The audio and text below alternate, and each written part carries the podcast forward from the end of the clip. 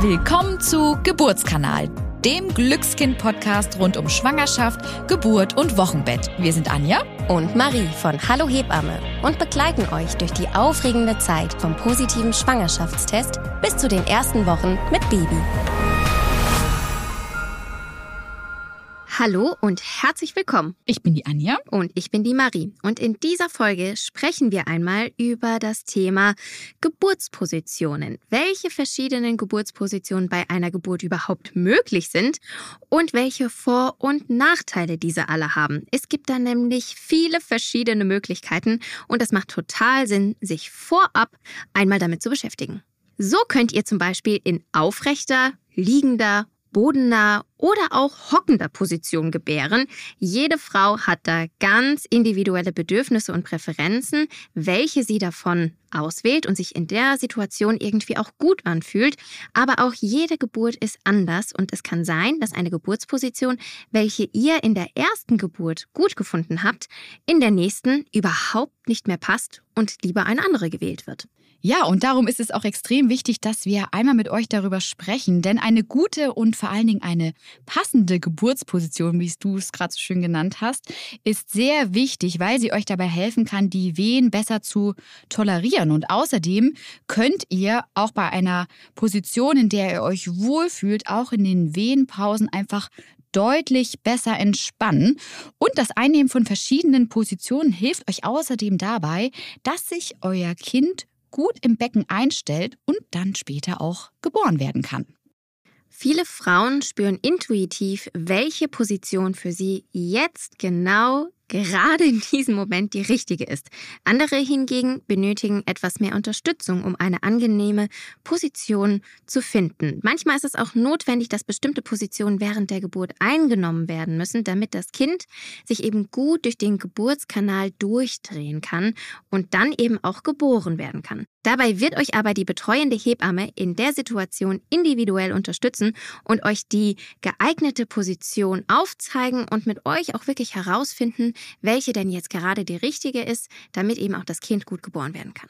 Genau. Gehen wir aber noch mal einen ganz kleinen Schritt zurück, denn zu Beginn und aber auch generell während der Geburt ist es enorm wichtig, dass ihr vor allem in der Beckenmitte und auch in den Knien versucht, locker zu bleiben. Wir sehen das ganz, ganz häufig, dass sich Frauen ganz intuitiv wirklich so auf die Zehenspitzen stellen und auch so vom Schmerz wegdrücken.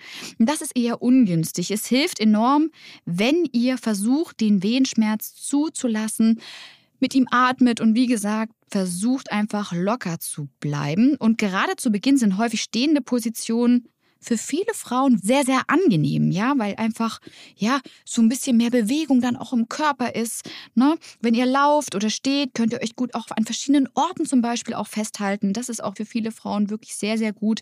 Und ihr könnt zum Beispiel auch Dinge nutzen, die euch zur Verfügung stehen. Im Kreißsaal gibt es häufig Seile. Es tun aber auch so Alltagsgegenstände wie ein Tisch zum Beispiel, ein Stuhl. Auch Partner, Partnerin beziehungsweise eure Geburtsbegleitung kann euch da helfen. Vielleicht gibt es auch ein Tuch irgendwie, was ihr einsetzen könnt. Also da gibt es verschiedene Möglichkeiten.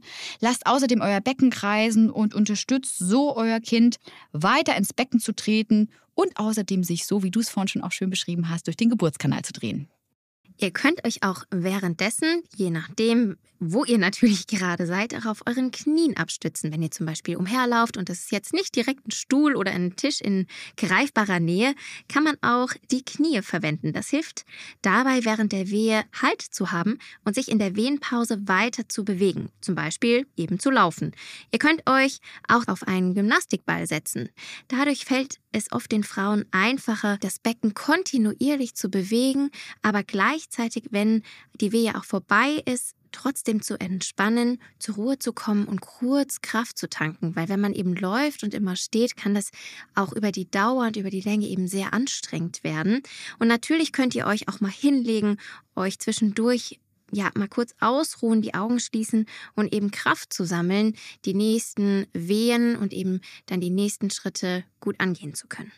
Was für viele Hörer und Hörerinnen vielleicht auch an der Stelle interessant ist, je weiter die Geburt voranschreitet, desto bodennaher werden in der Regel die Positionen, die die Frauen einnehmen.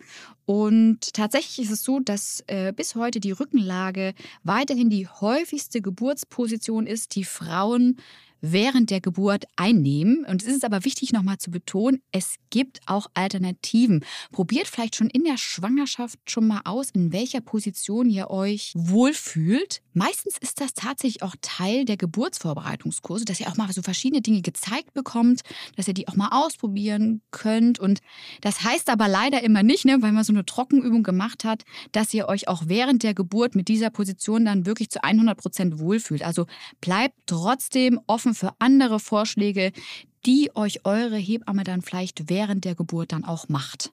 Also, welche Geburtsposition gibt es jetzt zum Gebären? Vorab, man kann in allen Positionen und Stellungen ein Kind zur Welt bringen. Alles ist möglich. Kinder werden überall geboren, im Auto, auch außerhalb von Kreissälen. Somit ist wirklich jede Position da, ähm, um ein Kind auf die Welt zu bringen. Aber die gängigsten nochmal kurz hier für euch zusammengefasst. Eben die Rückenlage, die Seitenlage, den Vierfüßlerstand oder auch der Hocker. Also, dass man eben in der Hocke sitzt, mit zum Beispiel einem Geburtshocker oder ähnlichem. Natürlich ist es auch möglich, euer Kind im Wasser zu gebären. Für viele ist das warme Wasser bereits während der Eröffnungsphase sehr, sehr wohltuend und auch entspannt.